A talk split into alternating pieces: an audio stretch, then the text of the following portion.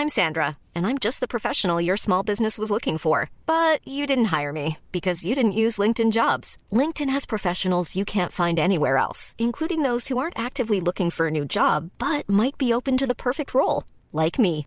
In a given month, over 70% of LinkedIn users don't visit other leading job sites. So if you're not looking on LinkedIn, you'll miss out on great candidates like Sandra. Start hiring professionals like a professional. Post your free job on linkedin.com/people today.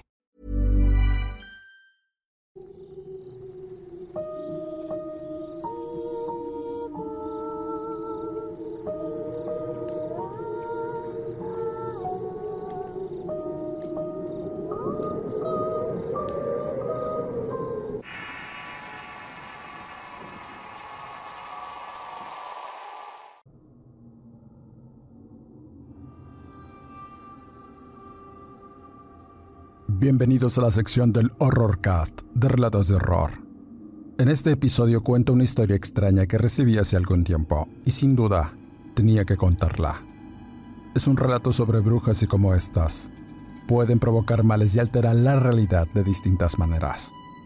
Soy Eduardo Liñán, escritor de horror. Antes de seguir, suscríbete al canal, activa las alertas y apóyanos dejando correr la publicidad y comparte. Como siempre, la veracidad de las palabras contenidas en este relato queda en su apreciable y atinado criterio. Recuerdo vívidamente los días oscuros de mi infancia, cuando la tragedia golpeó nuestra puerta y cambió por completo nuestras vidas. En aquel entonces era apenas una niña cuando perdí a mis padres en un trágico accidente, quedando mi pequeño hermano y yo al cuidado de mi abuela una mujer valiente y fuerte que se convirtió en nuestra protectora y sostén. En ese tiempo, mi abuela vivía en una invasión de terrenos al norte de la ciudad, en un pedazo de tierra lejano y desolado. El lugar se alzaba a las faldas de un cerro rodeado por montes que parecían dominados por criaturas desconocidas y se levantaban altas torres de luz que se perdían entre los montes y donde muchas veces anidaban sopilotes y aguilillas que buscaban estas estructuras, donde pasaban largo tiempo dominando los cielos y horizontes. La abuela había llegado ahí junto con otros vecinos y amigas de ella. Todos ellos habían tomado un trozo de tierra para poder levantar una casa y vivir tranquilamente. En su mayoría eran personas de la tercera edad. Sin embargo, todos nos encontrábamos en un escenario desafiante, sin servicios básicos y sin caminos establecidos, teniendo que buscar agua en una toma lejana y atravesando montes de hierba alta. Por donde se hizo un camino entre esta, y todos los días debíamos recorrerlo para llegar al camino de tierra principal donde pasaba un camión que nos llevaba a la ciudad y a la escuela. Mi abuela en ese tiempo vendía nopales y legumbres en el mercado y con eso nos sostenía pero debo decir con cierto pesar que para sobrevivir en aquella inhóspita zona, tuvimos que ingeniárnoslas para construir nuestras humildes viviendas, utilizando materiales de desecho y todo lo que pudiéramos encontrar a nuestro alrededor, o en los tiraderos cercanos que había a la orilla del camino. A veces con suerte encontrábamos tarimas y era una verdadera faena llevarlas al terreno para hacer paredes o cercas. Todas aquellas casitas, eran testigos de nuestra lucha diaria contra la adversidad, y aunque eran simples y precarias, se convirtieron en nuestro refugio en medio de aquel panorama desolador. Mi hermano menor, de apenas cinco años en aquel entonces, y yo, comenzamos a vivir una vida llena de carencias y privaciones. Después de la triste pérdida de nuestros padres, estar en esos ambientes era bastante deprimente para ambos, pero eso no era lo único que habitaba en aquellos montes que rodeaban nuestra morada.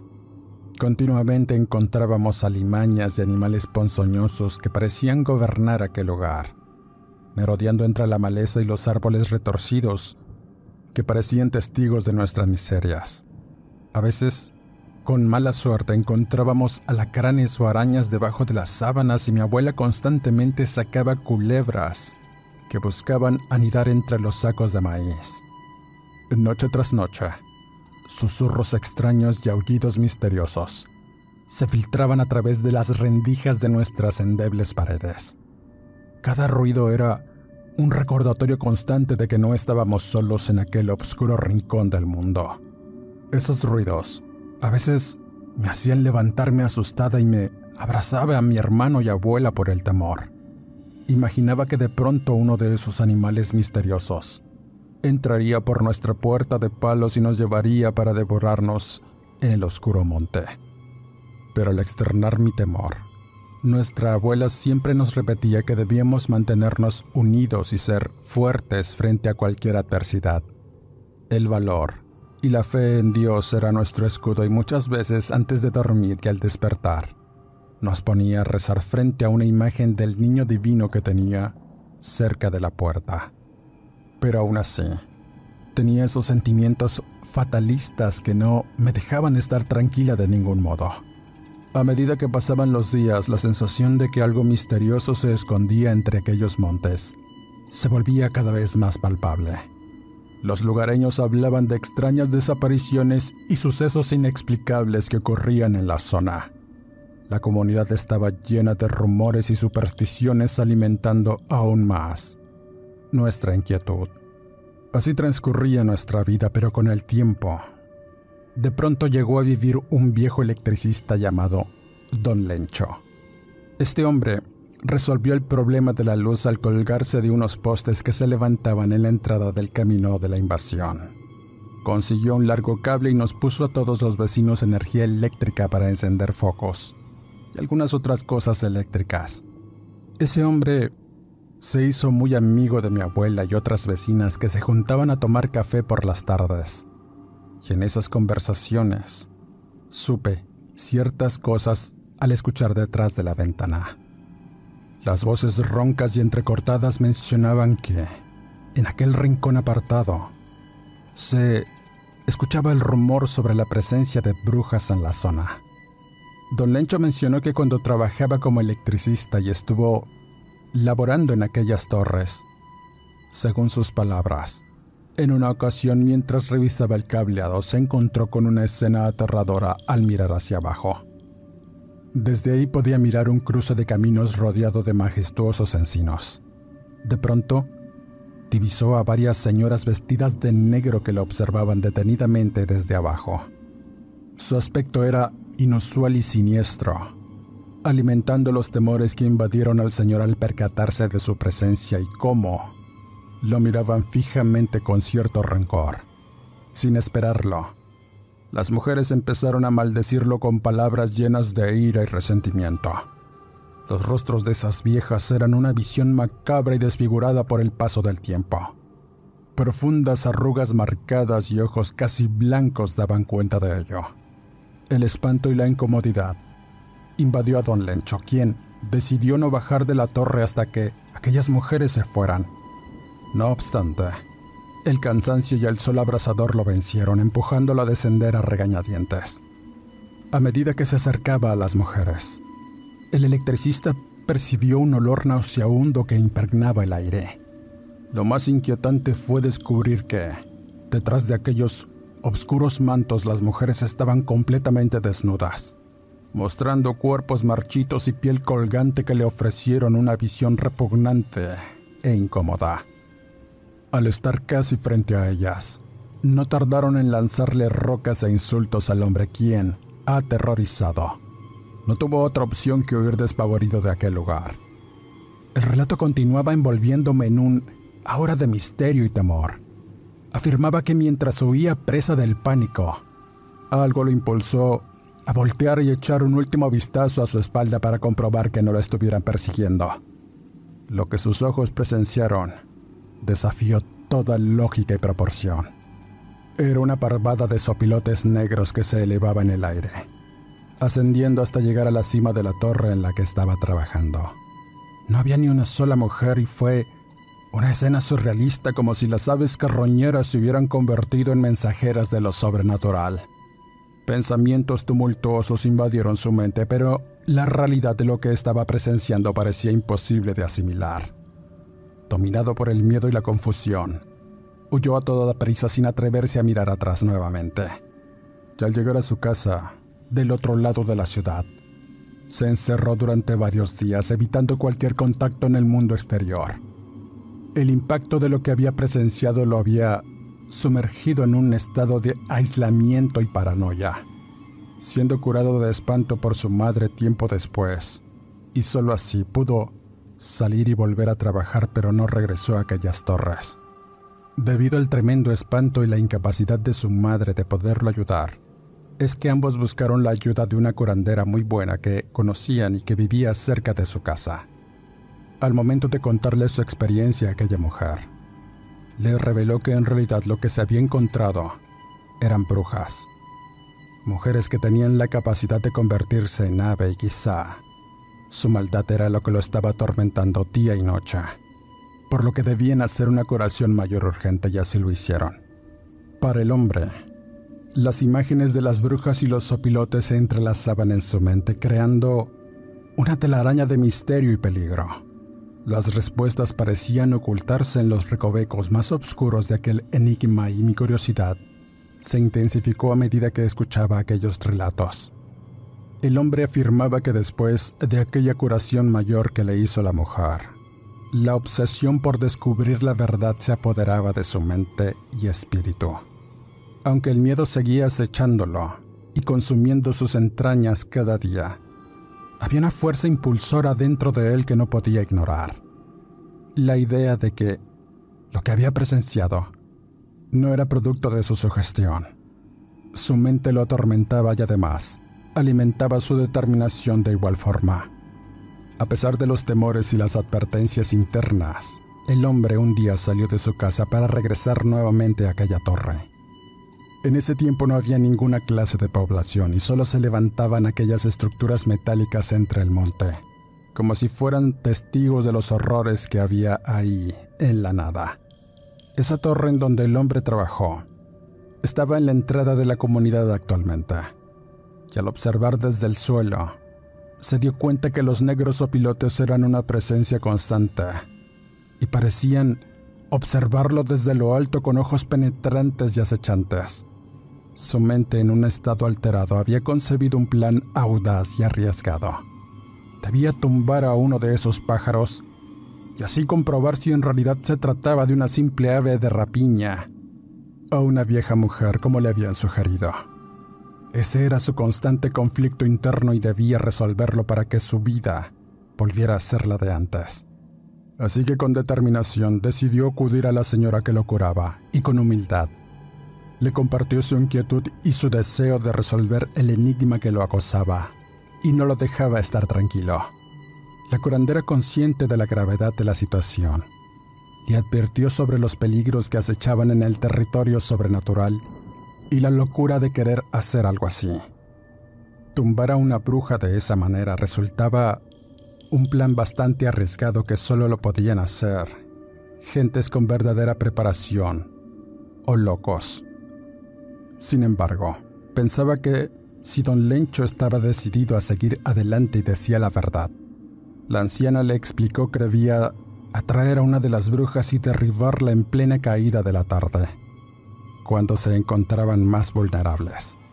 La clave era apuntar a la más vieja, ya que ésta siempre se rezagaba cuando las aves comenzaban a volar y alejarse. A diferencia de los demás pájaros, estos opilotes volaban en los cielos nocturnos, buscando alimento y presas para raptar. Este detalle era una pista reveladora para identificarlas en el enjambre de sopilotes que invadían la torre.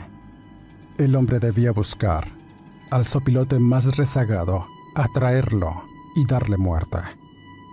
De tal suerte que don Lencho siguió meticulosamente las instrucciones de la curandera, preparándose mentalmente y obteniendo ropa infantil sucia para atraer al sopilote.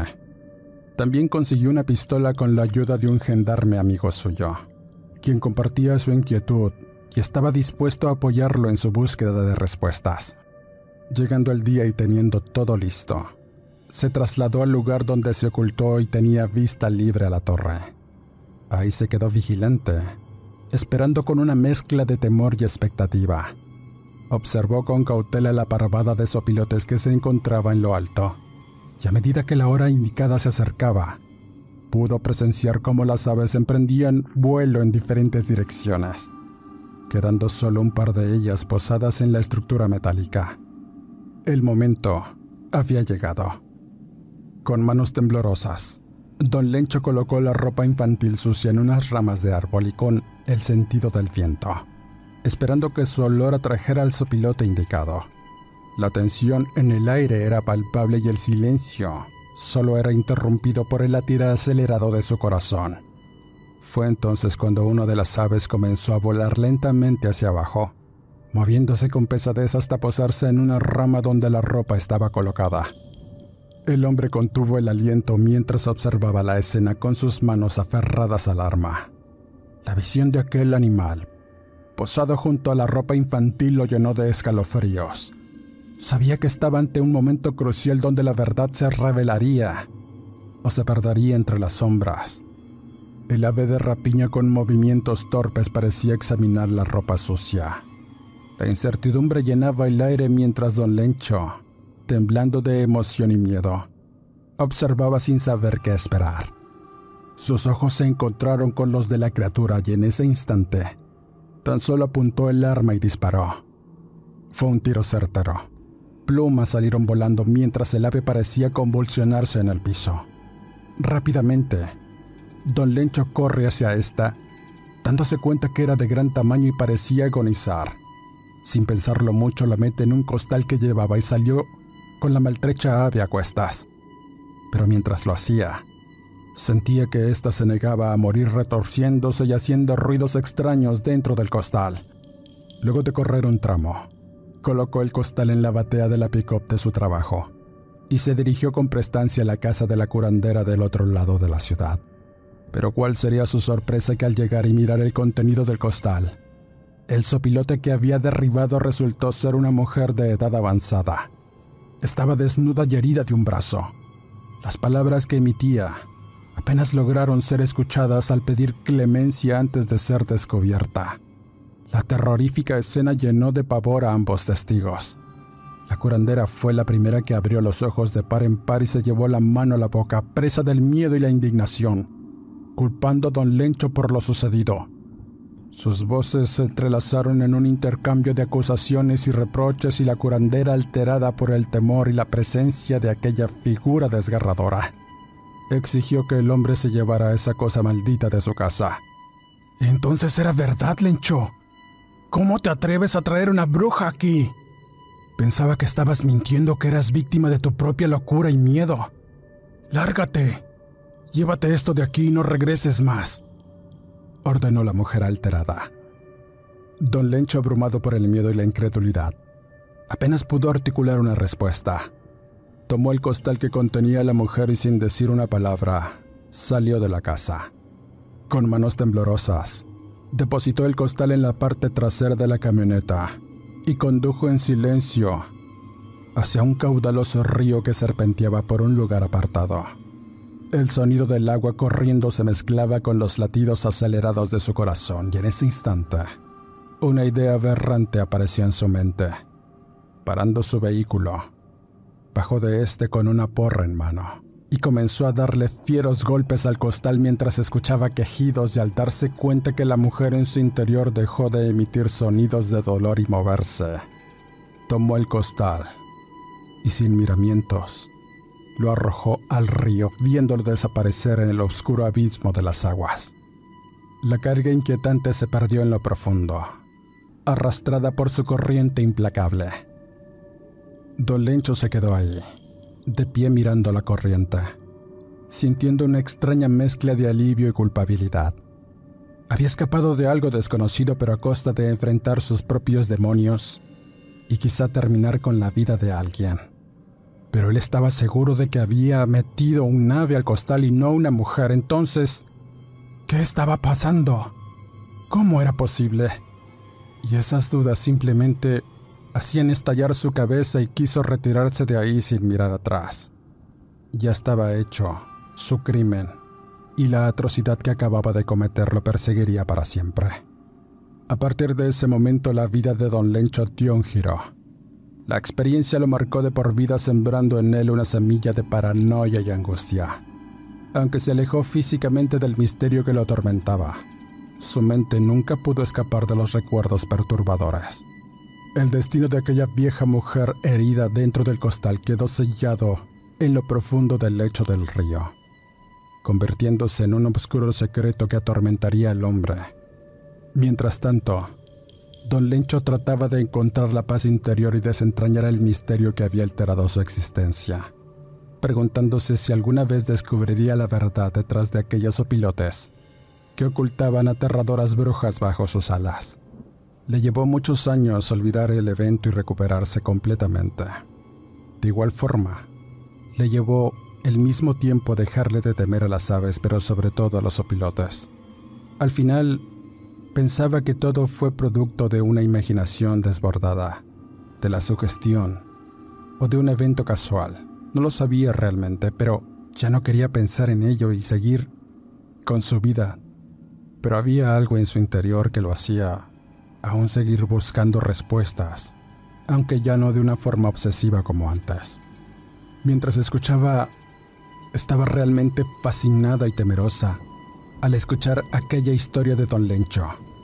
Era asombrosa y nunca antes había imaginado algo tan increíble. Aunque ya no se veían naves alrededor de las torres, él regresaba al lugar ocasionalmente, quizá más por nostalgia o para asegurarse de que las brujas no volvieran. Sin embargo, con el paso de los años el miedo había desaparecido y ahora se dedicaba a levantar su pequeña casa en la entrada de la comunidad y ayudar a las personas. Esa era su penitencia. How would you like to look 5 years younger? In a clinical study, people that had volume added with Juvederm Voluma XC in the cheeks perceived themselves as looking 5 years younger at 6 months after treatment. Look younger, feel like you. Add volume for lift and contour in the cheeks with Juvederm Voluma XC. Reverse signs of aging by adding volume to smooth laugh lines with Juvederm Volure XC. For important safety information and to find a licensed specialist, visit juvederm.com. That's J U V E D E R M.com. Not for people with severe allergic reactions, allergies to lidocaine, or the proteins used in Juvederm. Common side effects include injection site redness, swelling, pain, tenderness, firmness, lumps, bumps, bruising, discoloration, or itching. There's a risk of unintentional injection into a blood vessel, which can cause vision abnormalities, blindness, stroke, temporary scabs, or scarring. Talk to a licensed specialist to find out if it's right for you. Hiring for your small business? If you're not looking for professionals on LinkedIn, you're looking in the wrong place. That's like looking for your car keys in a fish tank. LinkedIn helps you hire professionals you can't find anywhere else, even those who aren't actively searching for a new job but might be open to the perfect role. In a given month, over 70% of LinkedIn users don't even visit other leading job sites. So start looking in the right place. With LinkedIn, you can hire professionals like a professional. Post your free job on linkedin.com slash people today. La primavera está aquí. Así que es el mejor momento para sacar lo viejo de la rutina y vivir nuevas experiencias. Entre ellas nuestros estrenos de terror y hasta una nueva manera de obtener dinero con tus compras gracias a iBota. iBota es una app que puedes descargar totalmente gratis y que te da la mayor cantidad de dinero en efectivo en cientos de artículos y marcas. No solo las botanas que disfrutas mientras nos escuchas. Olvídate de otras apps que son igual que brujos charlatanes y solamente te dan puntos fantasmas. Con iBota simplemente agrega tus ofertas a la aplicación y obtén dinero real que podrás transferir a tu cuenta bancaria, PayPal o tarjeta de regalo. No lo dudes y únete a una comunidad con 50 millones de usuarios que ya disponen de los beneficios de más de 2.700 marcas y tiendas, como Lowe's, Macy's, Sephora y Best Buy. Y para que termines de convencerte, en este momento iBota está ofreciendo a nuestro público 5 dólares solo por probar iBota usando el código ROR cuando te registras. Solo tienes que ir al App Store o Google Play Store y descargar la aplicación iBota gratis para comenzar a ganar dinero en efectivo y usar el código ROR. Esto es iBota en Google Play o App Store y usa el código ROR. Aprovecha los nuevos comienzos y corre a descargar la aplicación para ganar más cashback.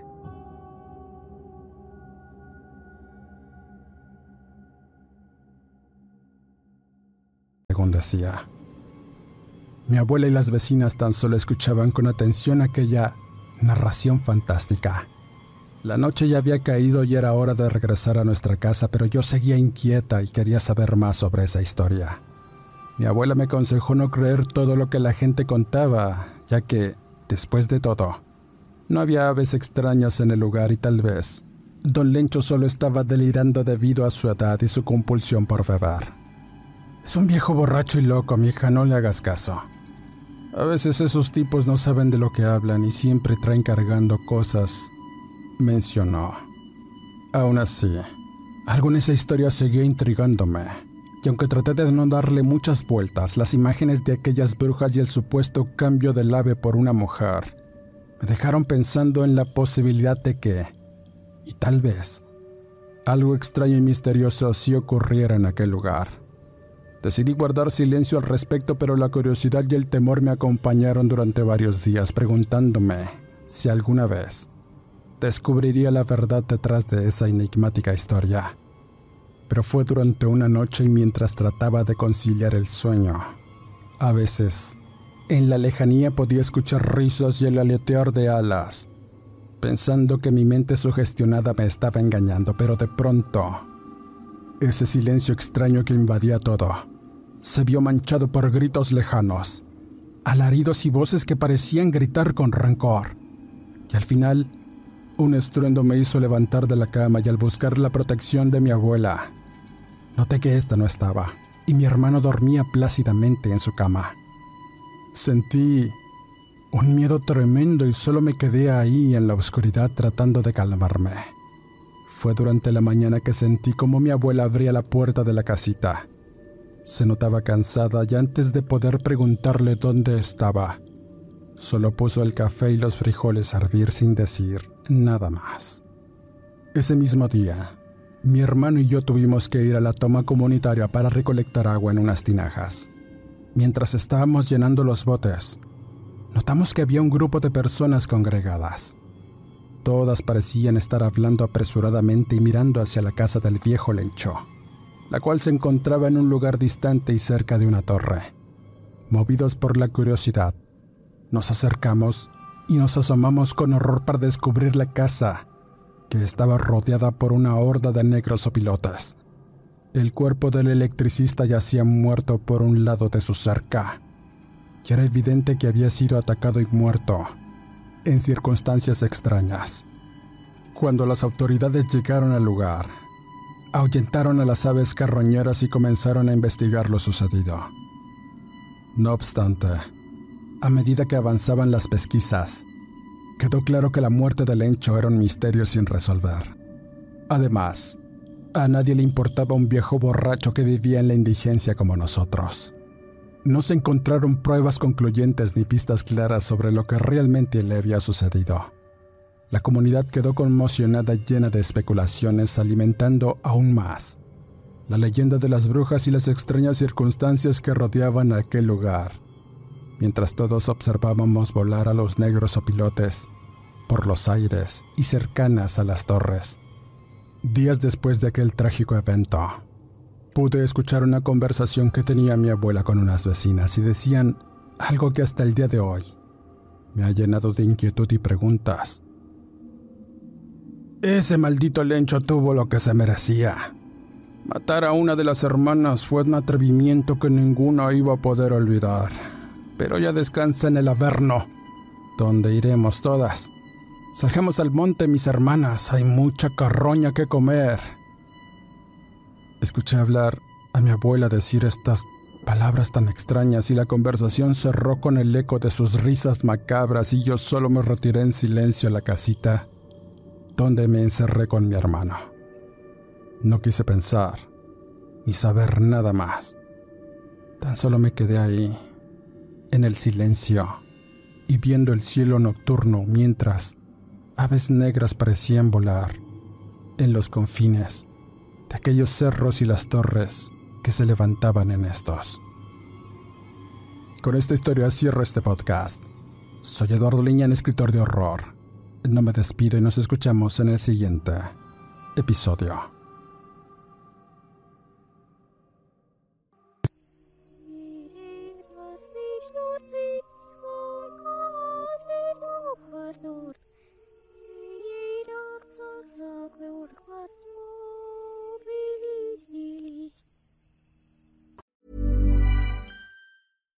If you're looking for plump lips that last, you need to know about Juvederm lip fillers. With Juvederm Volbella XC and Juvederm Ultra XC, your lip look, whether it's subtle or bold, can last up to one full year with optimal treatment and no additional maintenance. Find a licensed specialist and see if it's right for you at juvederm.com today. That's J U V E D E R M.com. Add fullness to lips in adults over 21 with Juvederm Volbella XC or Juvederm Ultra XC. Do not use if you have severe allergies or a history of severe allergic reactions, or if you're allergic to lidocaine or the proteins used in Juvederm. Tell your doctor if you have a history of scarring or taking medicines that decrease the body's immune response or that can prolong bleeding. Common side effects include injection site redness, swelling, pain, tenderness, firmness, lumps, bumps, bruising, discoloration, or itching. As with all fillers, there's a rare risk of unintentional injection into a blood vessel, which can cause vision abnormalities, blindness, stroke, temporary scabs, or scarring.